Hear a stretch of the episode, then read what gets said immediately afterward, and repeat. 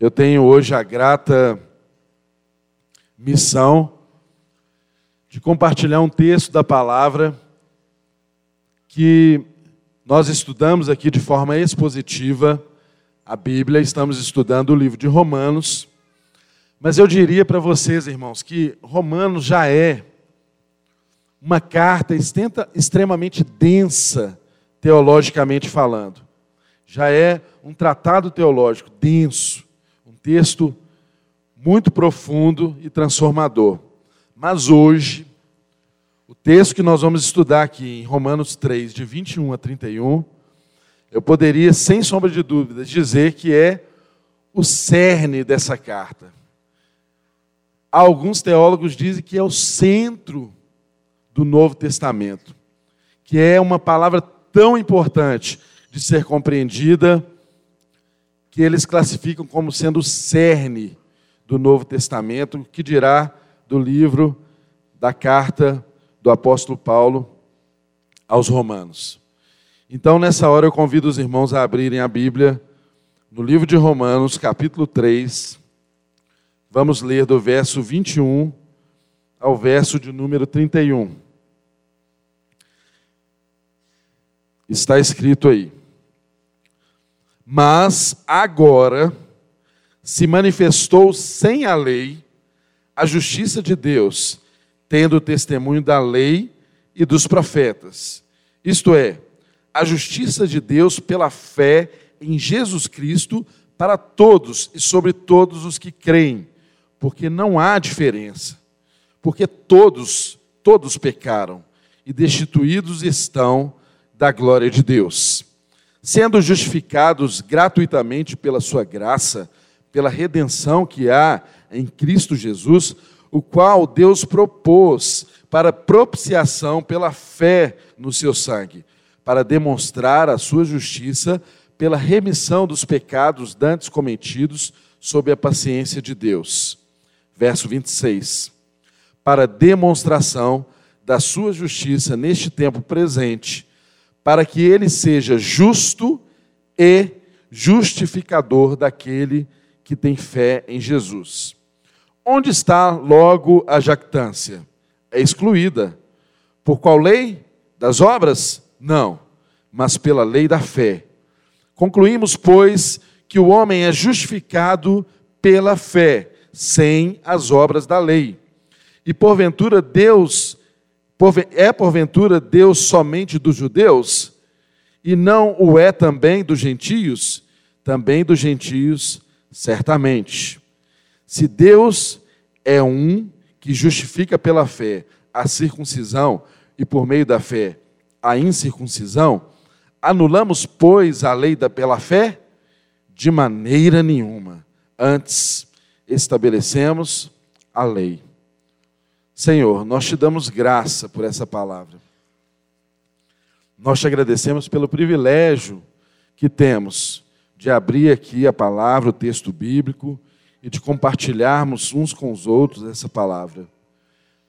Mas nessa hora, Deus, nós temos plena consciência de que se não for o teu Espírito Santo atuando aqui no nosso meio, nos ensinando, nos transformando, fazendo fluir a tua palavra, a tua palavra revelada, e alcançando corações abertos e sedentos para ouvir a tua palavra e aplicá-la. Deus, se não for a atuação do teu Espírito, nós não poderemos fazer isso. Por isso, nós pedimos a Ti, Senhor, dá graça, dá graça a quem fala, e dá graça também a quem ouve, Senhor. Em nome de Jesus, retire do nosso meio qualquer impedimento, qualquer obstrução, bem como, Deus, qualquer situação que queira nos fazer, ó Deus, distrair, ou esmorecer, ou cansaço, Deus, que queira nos impedir de concentrar naquilo que tu queres nos ensinar nessa noite. Em nome de Jesus, atua em favor do teu povo, Senhor. Em nome de Jesus, nós nos colocamos à disposição para que o Senhor nos use e faça, Deus, a tua vontade se cumprir sobre nós aqui nessa noite, diante da tua palavra, diante do texto bíblico a ser exposto. Nós te agradecemos por esse privilégio, em nome de Jesus. Amém.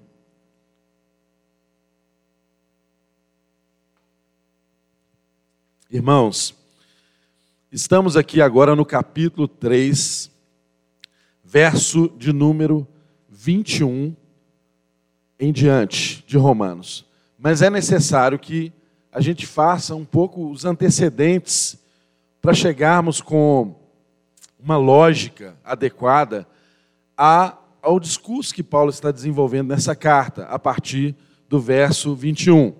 Aqui a sessão muda completamente a partir do verso de número 21 muda e você pode perceber isso através da conjunção adversativa mas, que está aí no texto. O texto inicia com a conjunção adversativa mas. Toda vez que você se deparar na palavra de Deus com a conjunção adversativa mas, tenha bastante atenção, porque tudo o que foi dito antes, agora, a partir da conjunção, há um novo prognóstico, há uma nova realidade que está sendo tratada. Então, isso é uma dica para nós ficarmos sempre atentos com aquilo que Deus está nos ensinando. Mas para isso, nós precisamos fazer um breve resgate do que vimos até aqui acerca da carta aos Romanos.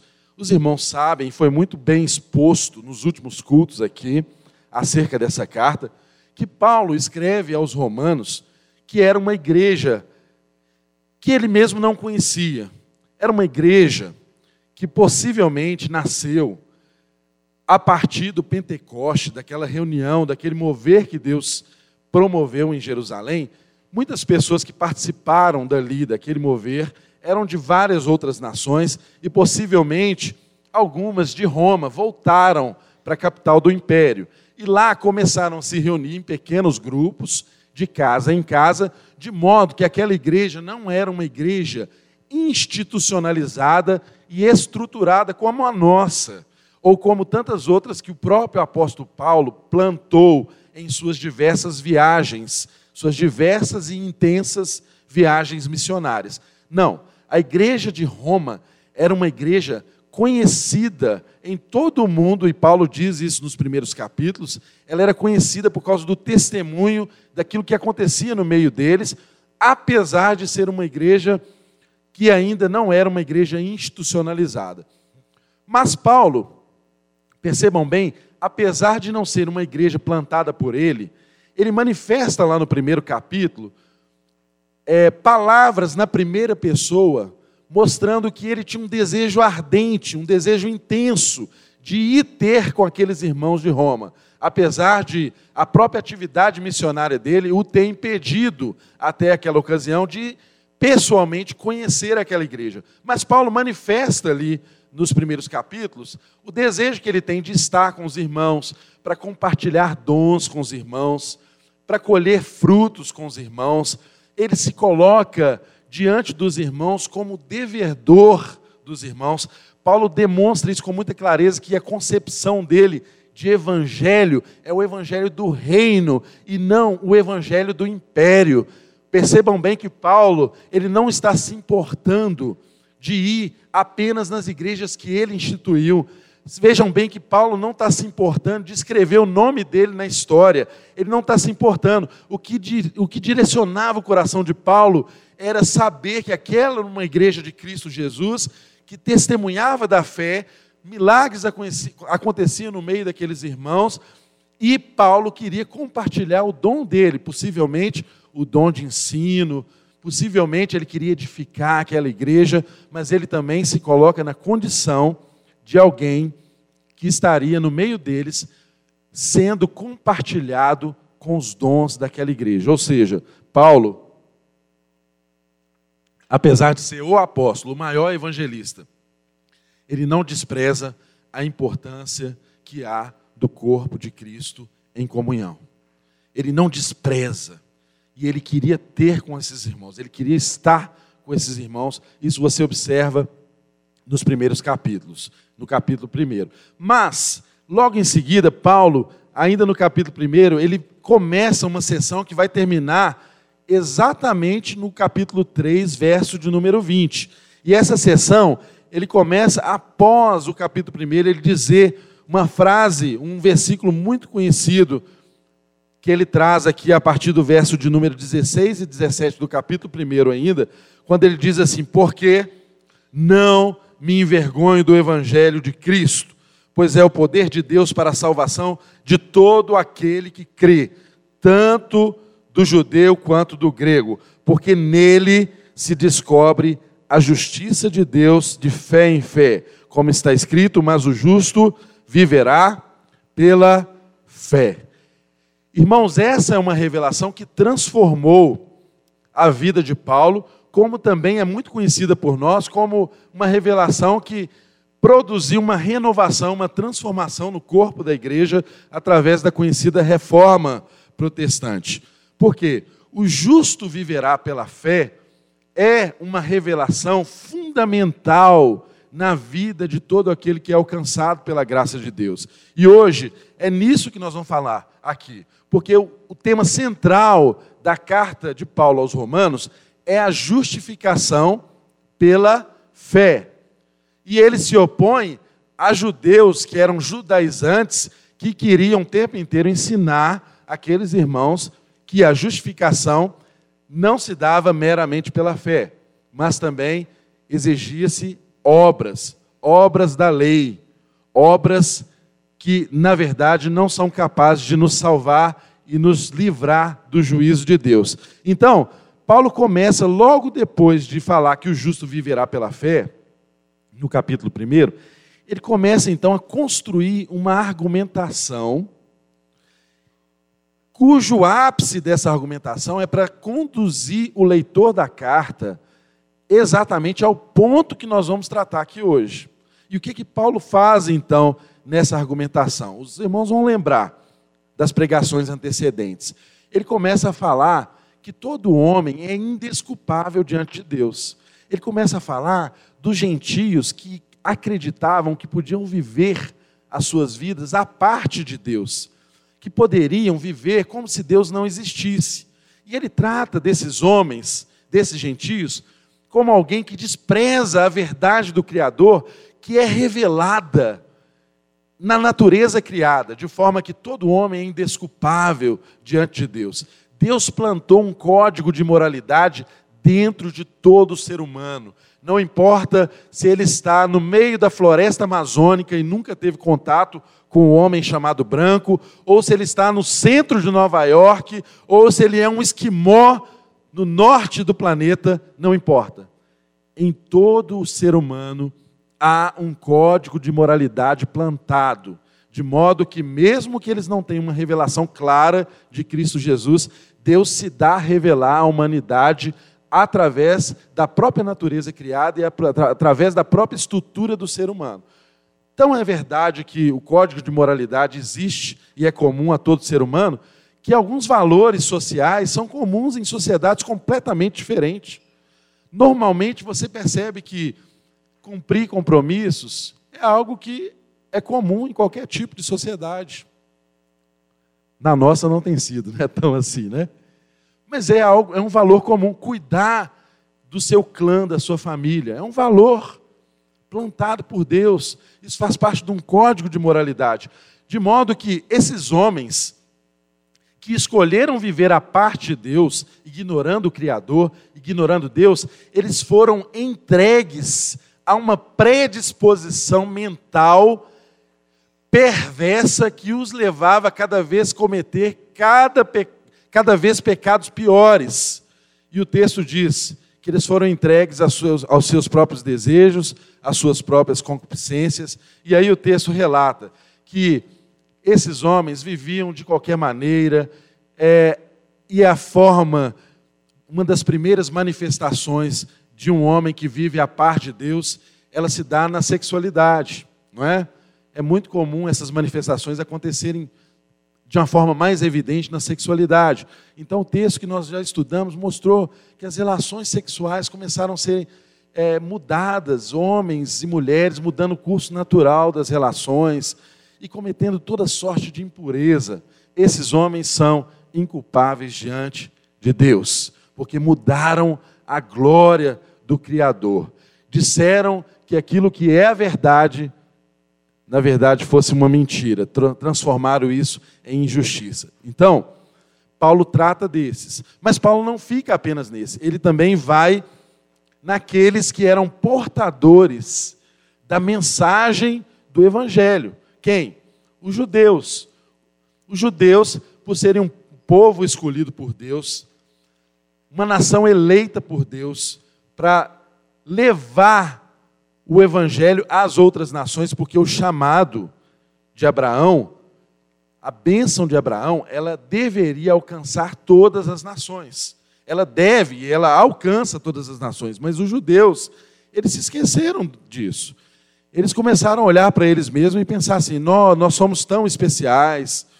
Olha, Deus nos deu a lei, Deus nos deu a circuncisão. E então, eles olhavam para si, apenas para si, e começaram a desprezar os outros povos, de modo que eles não viveram a responsabilidade do privilégio. Irmãos, quem é o Israel de Deus hoje? O Israel de Deus hoje somos nós, a igreja do Senhor Jesus. Então, essa é uma palavra que se aplica perfeitamente a cada um de nós. O Israel de Deus hoje não é o Estado-nação Israel, que está localizado e foi criado em 1948. Não, não é esse o Israel de Deus. O Israel de Deus é a igreja. E tal como Israel, a, pró, a igreja também sofre do mesmo problema. Por quê? Todas as vezes que nós nos vemos como privilegiados por termos sido alcançados pela graça de Deus, pela graça salvífica, pela graça salvadora, e nós não somos responsáveis a partir desse privilégio, tal como os judeus, nós estamos desprezando aquilo que Deus fez nas nossas vidas. Então entenda, meu irmão, não existe um privilégio que seja dissociado de uma responsabilidade. A todo privilégio corresponde uma responsabilidade. Foi assim na vida dos judeus, é assim nas nossas vidas como igreja do Senhor Jesus Cristo. Não há como você caminhar e buscar na sua vida apenas o gozo do privilégio. É necessário que você também seja responsável por aquilo que Deus fez e está fazendo na sua vida. Bom, os judeus moralistas não pensavam assim. Eles achavam que apenas por serem judeus, eles eram melhores que os outros. E achavam que se podiam se justificar com base na lei. E Paulo encerra essa sessão, mostrando para eles que a circuncisão verdadeira não é aquela que se dá no corpo físico mas é aquela que se dá no coração. Irmãos, eu e você, se não formos circuncidados no nosso coração, não adianta nenhum esforço religioso que você pratica. Não adianta nenhuma boa obra que você faça. Isso não te livra do juízo de Deus. Porque isso não te salva. Importa que entendamos de forma clara que Paulo traça esse cenário obscuro, esse cenário que alcança a todos, todos sem exceção, toda a raça humana, todos sem exceção são pecadores, independente de classe social, de credo, de cultura, de religião, se são imorais, se são moralistas, todos são pecadores, culpados, indesculpáveis e indefensáveis diante do tribunal de Deus.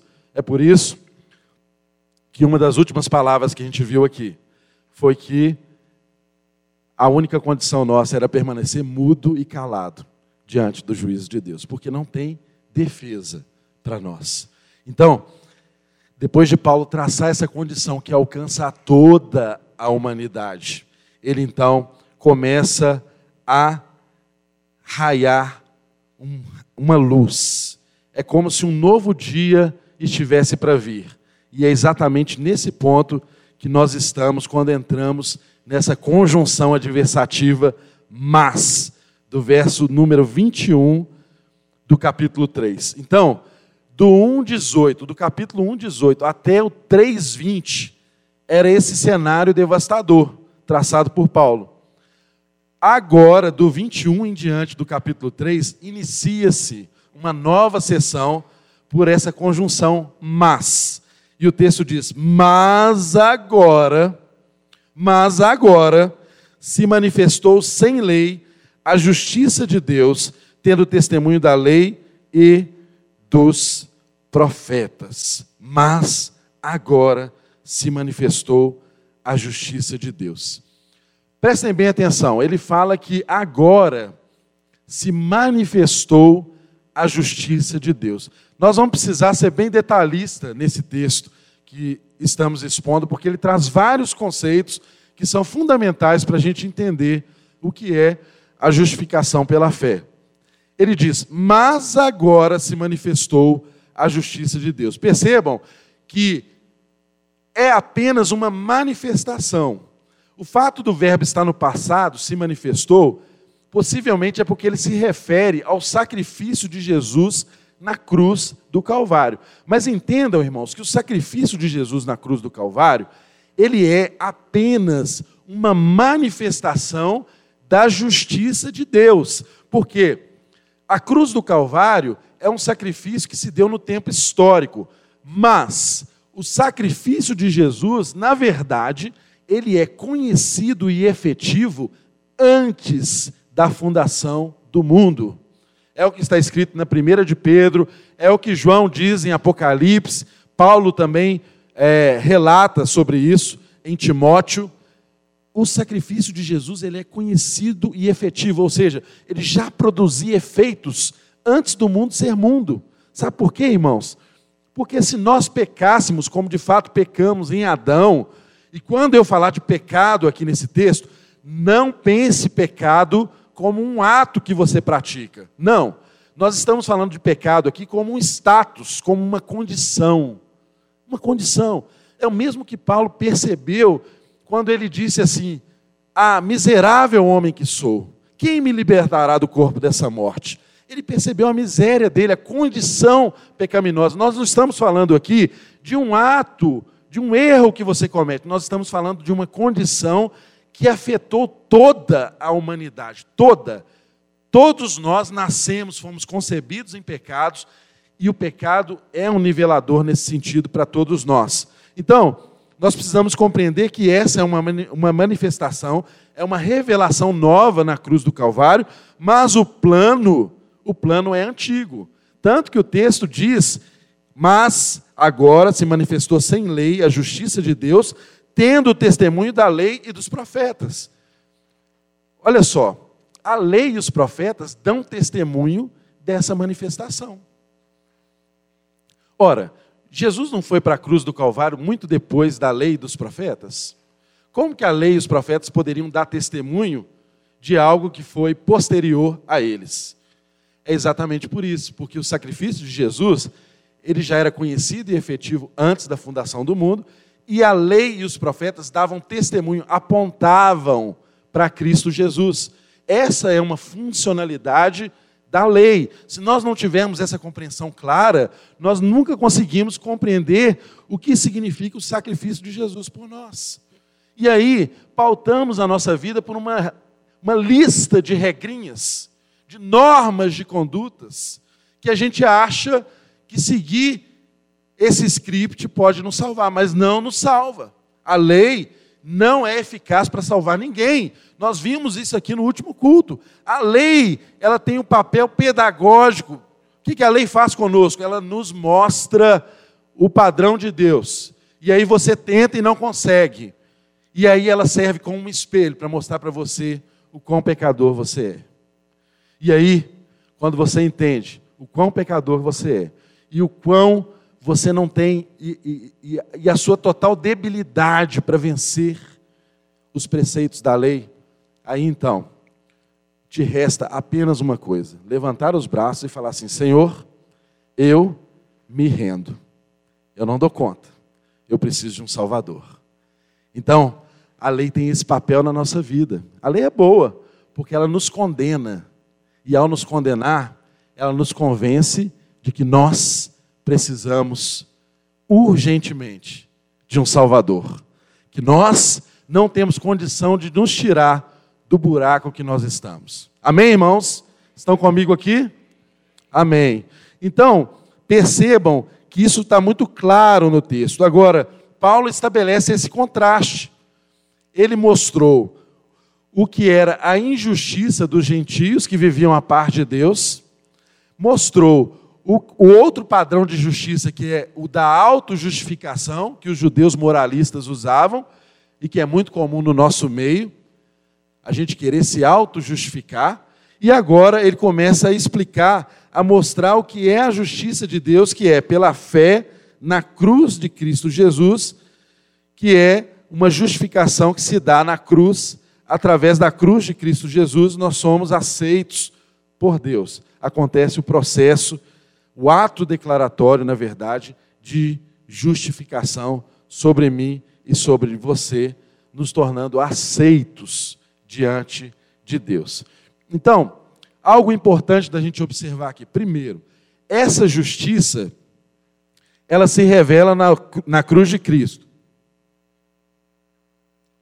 Quando dizemos que é uma justiça de Deus, nós precisamos ter claro na nossa mente que essa é uma justiça que provém de Deus. Ela nasce em Deus, ela não nasce em nós. Ela vem de Deus e nos alcança.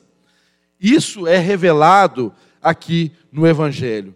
A, a cruz histórica, ela apenas é uma manifestação de um projeto eterno que já estava no coração de Deus. É Deus quem faz o movimento para nos alcançar e para nos justificar e para nos salvar.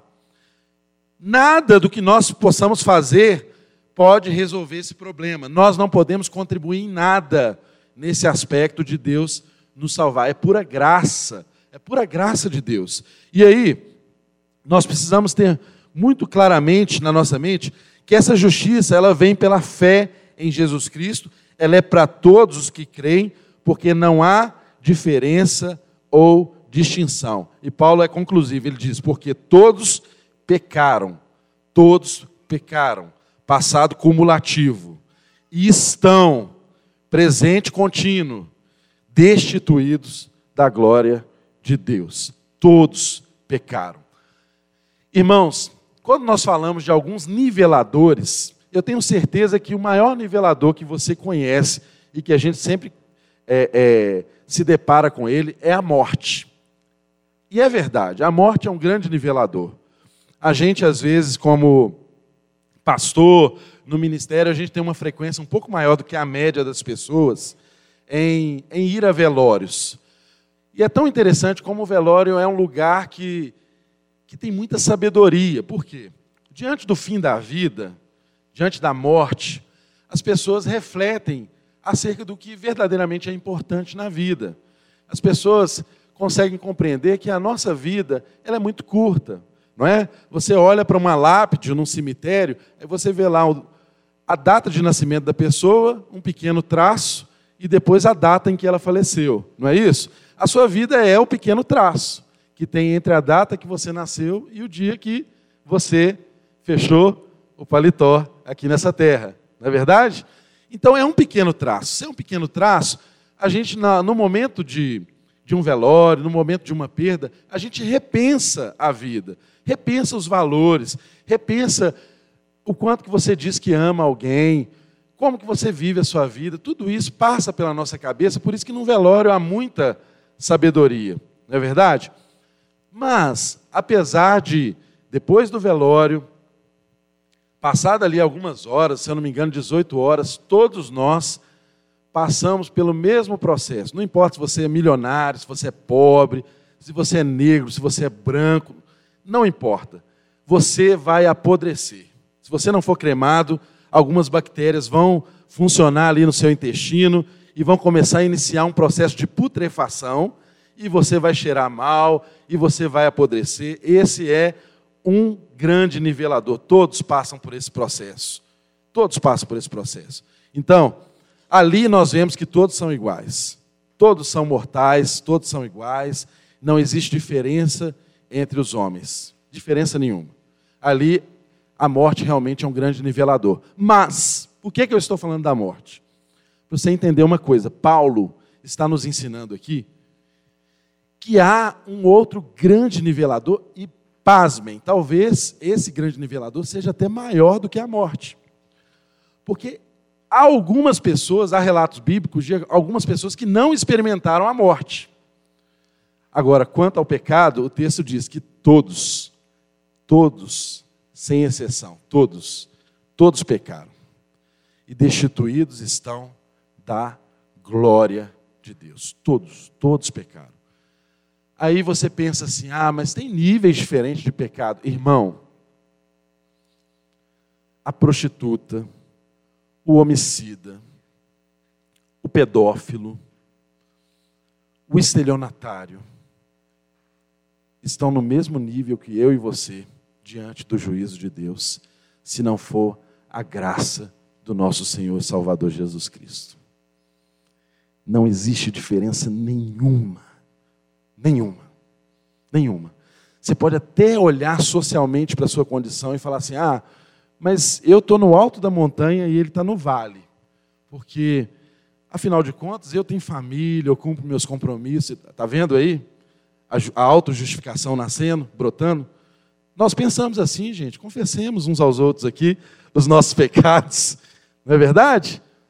Mas diante de Deus, lá no profundo vale, ou no alto da montanha, a distância entre o céu e o inferno é a mesma para mim, para você, ou para qualquer dessas categorias de pessoas que você imagina que são menos merecedores da graça de Deus do que você.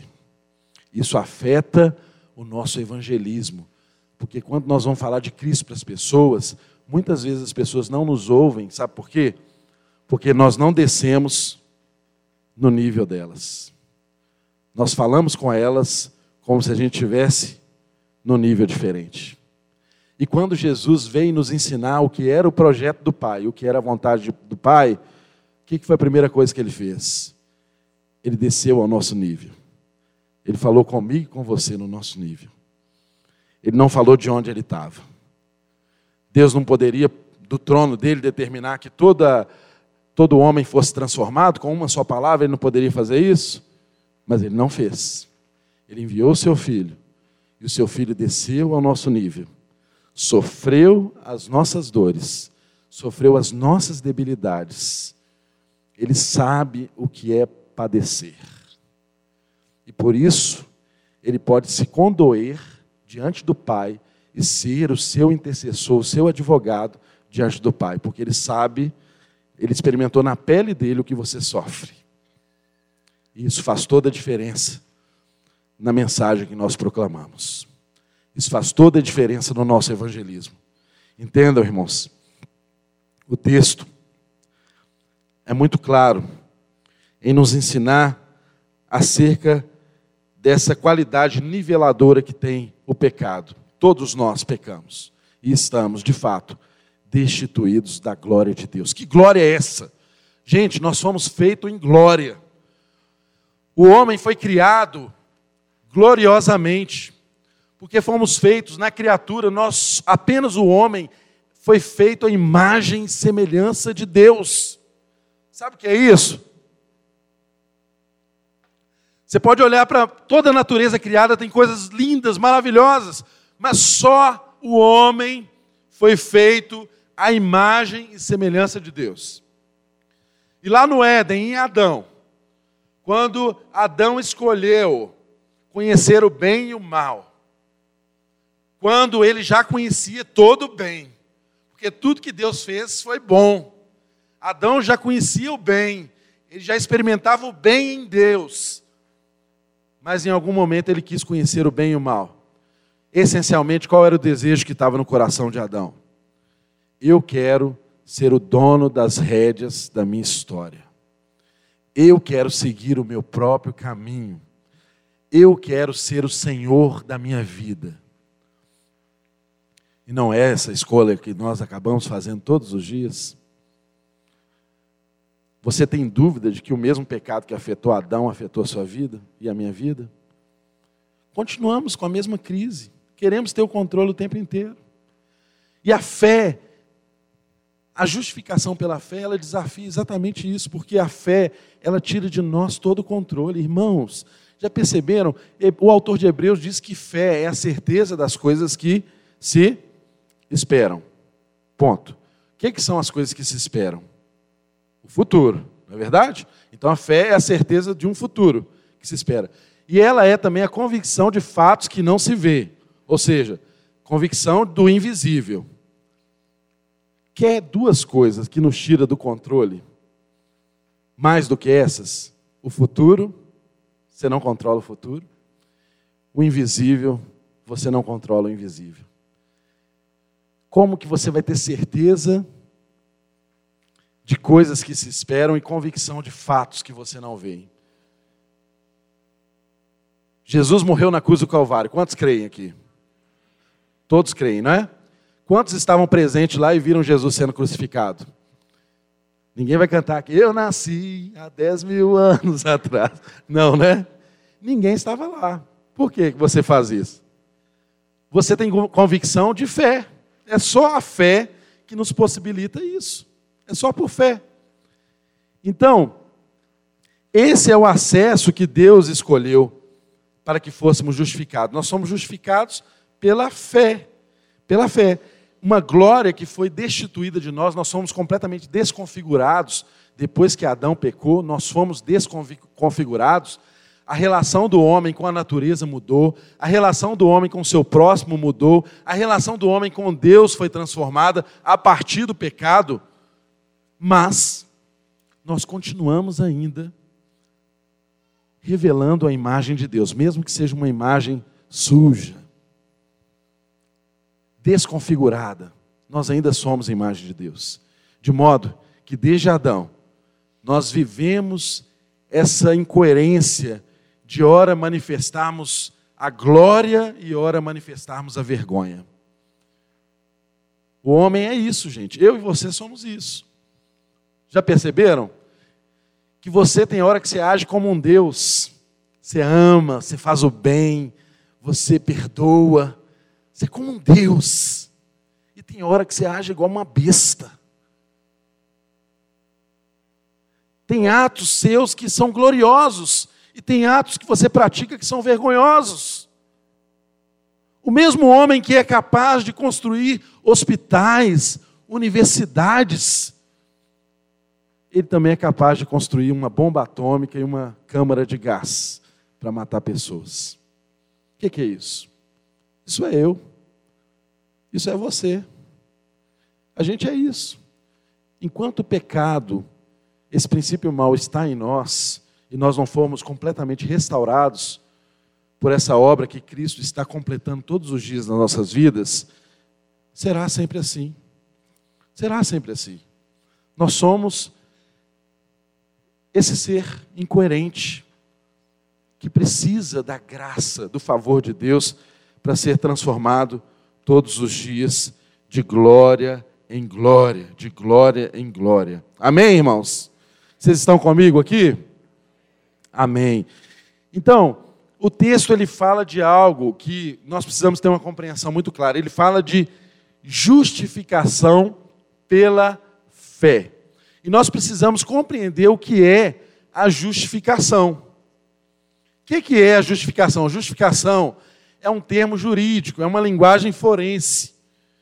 E ela expressa exatamente o contrário do que seria uma condenação. Então, quando Deus nos justifica, Ele nos aceita e não nos condena. É isso. Mas é muito importante nós compreendemos que quando Deus nos justifica hoje, o que, que Ele está fazendo? Ele está antecipando um julgamento que se daria no fim dos tempos.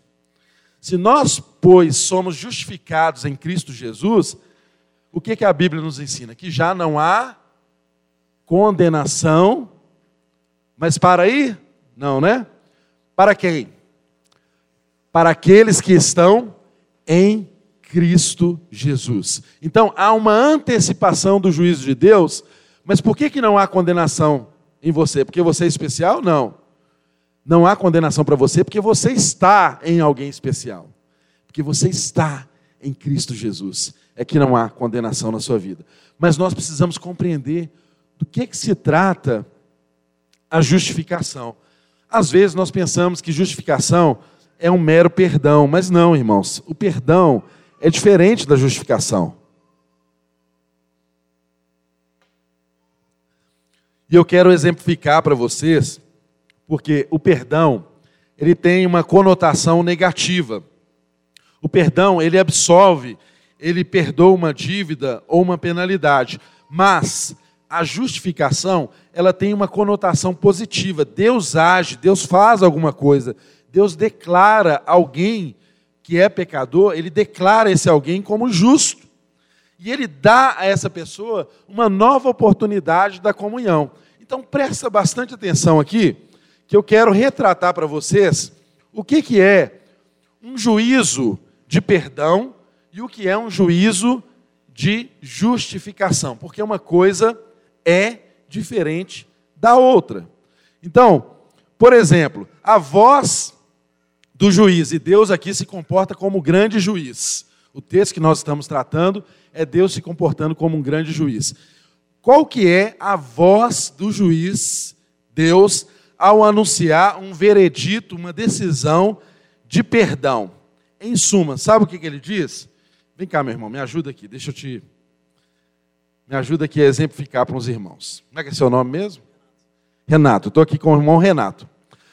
O irmão Renato representa o que todos nós somos: pecadores que merecem a condenação, sofrer a condenação, o juízo de Deus. É isso. Todos pecaram, o Renato pecou, junto com Adão e com todos nós, e o Renato, como todos nós, está destituído da glória de Deus. Então, ele é um pecador. Eu, nesse cenário aqui, faço o papel de um juiz. Eu sou Deus aqui, tá? Sou Deus. O que, que é um juízo de perdão sobre a vida do Renato? Se Deus apenas perdoasse o Renato, que, qual que era a proclamação dessa sentença? Deus diria para Renato assim: Renato, você pode ir, você está livre da pena que o seu pecado merece. Pode ir, vai embora, você está livre. Isso é o juízo de perdão. Renato, pode ir, você está livre da justa pena que o seu delito, que o seu pecado merecia. Você está livre, vá. Isso é um juízo de perdão. Agora preste bem atenção. O que o texto está dizendo é que Deus não apenas nos perdoou, Ele nos justificou. Sabe qual que é o veredito de um juiz que dá o veredito da justificação? É diferente. Ele diz assim, Renato, Pode vir. Vem cá. Estou te usando, Renato. O juízo da justificação, gente, em vez dele dizer assim, Renato, pode ir, porque o seu pecado, apesar de merecer a condenação, eu estou te perdoando, pode ir. Não. O juízo da justificação, ele diz assim: Renato, pode vir e fica comigo e desfruta da minha comunhão. Eu quero que você permaneça comigo, porque você é um justificado, você se tornou justo e você pode ter comunhão comigo. Vamos seguir a vida junto agora, tá certo? Amém? E aí, o Renato fica agarradinho comigo, eternamente agarradinho comigo. É isso que Deus fez com a gente. Mas como que Deus fez isso com a gente? Em Jesus Cristo. Obrigado, viu, Renato? Em Jesus Cristo. Em Jesus Cristo, o juízo da justificação é esse. Não é eu te perdoo, vá é: eu te perdoo, venha. Amém? Você compreendeu essa verdade? Você entendeu o que aconteceu na sua vida quando Jesus te justificou na cruz do Calvário? Ele diz assim para você: você é justo porque Deus te declarou justo. Agora, preste bem atenção. Essa justiça que Deus praticou em nós e imputou a nós, é muito diferente da justiça dos homens. Sabe por quê?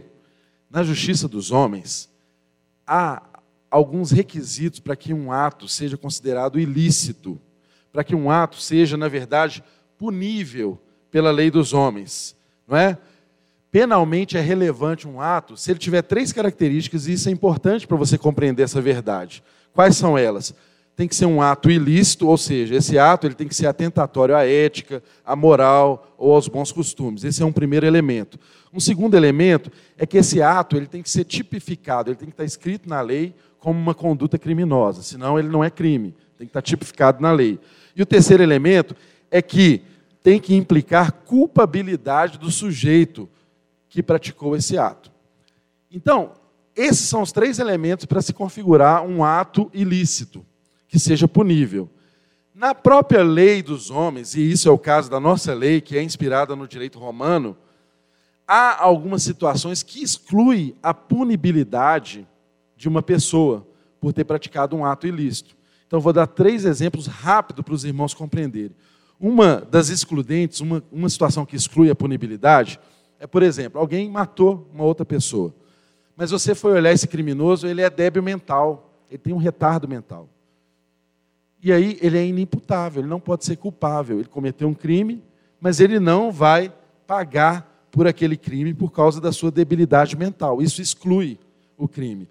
Uma outra situação para os irmãos compreenderem uma situação, uma circunstância que exclui o próprio caráter ilícito do crime. Vamos supor que estejamos aqui diante de uma situação de alguém que precisa de um socorro imediato e temos um médico no nosso meio.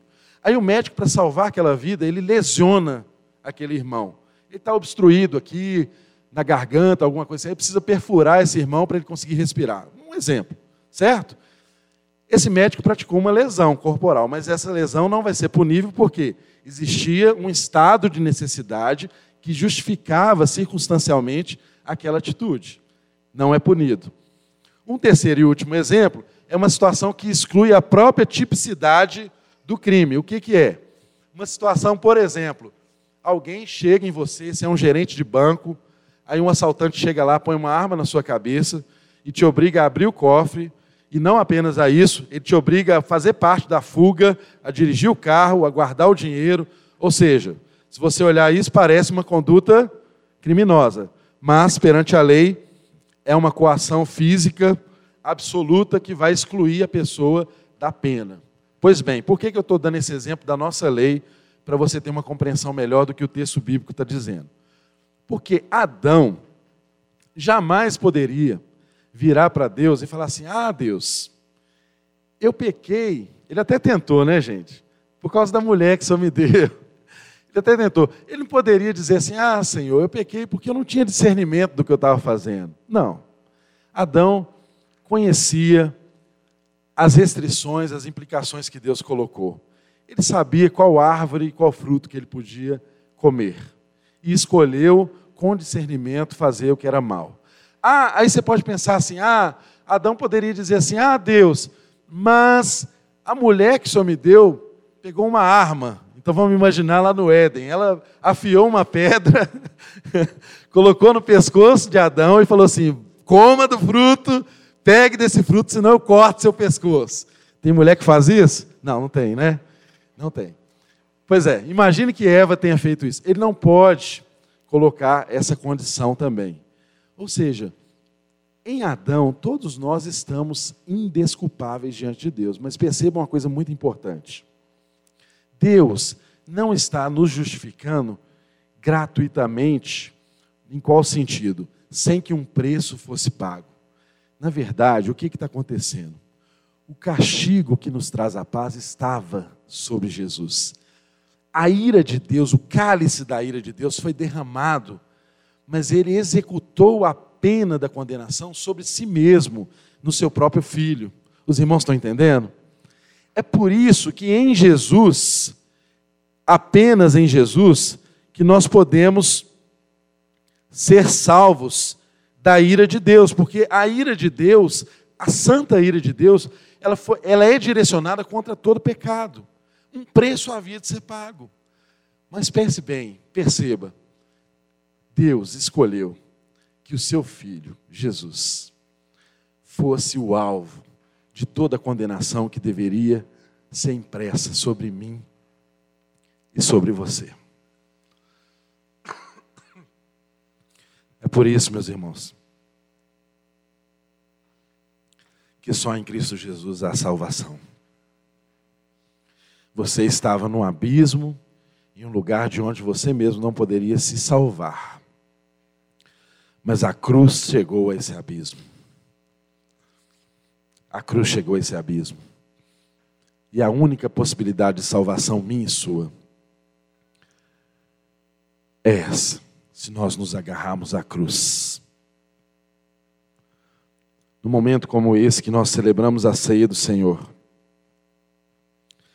é bom nós lembrarmos que o que o texto nos ensina é que diante de tamanha revelação da justificação pela fé, não há nada que nós podemos fazer senão nos rendermos ao Senhor e dizer para Ele que nós aceitamos o sacrifício. E você não pode jamais ter a compreensão de que é uma parceria com Deus, de que Ele entra com a graça e você contribui com a fé. Não é isso, meu irmão. Nem essa contribuição você poderia dar. Nem essa contribuição você poderia dar. A graça de Deus, ela é absolutamente suficiente. Qualquer coisa que eu e você precisarmos fazer para acrescentar algo na obra salvadora de Deus, não é graça de Deus. A única contribuição que nós podemos dar é confiar que Deus é poderoso para nos salvar do lugar onde todos nós estávamos. Eu e você, por causa do pecado, todos nós estávamos mortos em nossos delitos. Mas raiou um dia, a luz chegou, a cruz desceu ao abismo onde nós estávamos. E nós que fomos mortos com Ele, com Ele também ressurgimos. Você pode glorificar a Deus por essa realidade. Essa é a realidade que nós lembramos no dia como hoje. Essa é a memória que tem que vir na minha mente na sua. Porque Jesus nos ensinou que na noite em que ele foi traído, ele pegou o pão, tendo dado graça, ele partiu o pão e disse: Esse é o meu corpo que foi dado por vós. Fazei isso em memória de mim, porque todas as vezes que comerdes o pão e bebedes o cálice, anunciais a minha morte até que eu venha. Meu querido, minha querida, Jesus nos chamou a lembrar daquilo que é importante. A sua salvação teve um alto preço, custou a vida dele. Deus executou a pena no seu próprio filho. E nessa hora ele te convida a lembrar que ele foi moído por mim e por você que o sangue dele foi derramado na cruz do Calvário, de modo que a cruz é o único lugar, é o trono de onde Deus governa as nossas vidas. De modo que hoje, se nós queremos conhecer a justiça de Deus, ela só pode ser revelada na cruz do Calvário, e não em nossas atitudes, e não em, nossas, em nossos esquemas, e não em nossos podes e não podes e não em nossos ministérios, e não em nossas obras, porque a lei não foi suficiente para nos salvar. A lei, muito pelo contrário, ela nos condenou, mas ela nos colocou no ponto de encontrarmos o nosso Salvador. E ele foi morto por mim e por você. E porque ele foi morto, nós alcançamos a vida. E ele nos chama a fazer o mesmo que ele fez que você morra todos os dias, tal como ele morreu, para que a vida dele se manifeste na sua vida todos os dias. Esse é o chamado de todo cristão. Somos chamados à morte, para que a vida se manifeste em nós.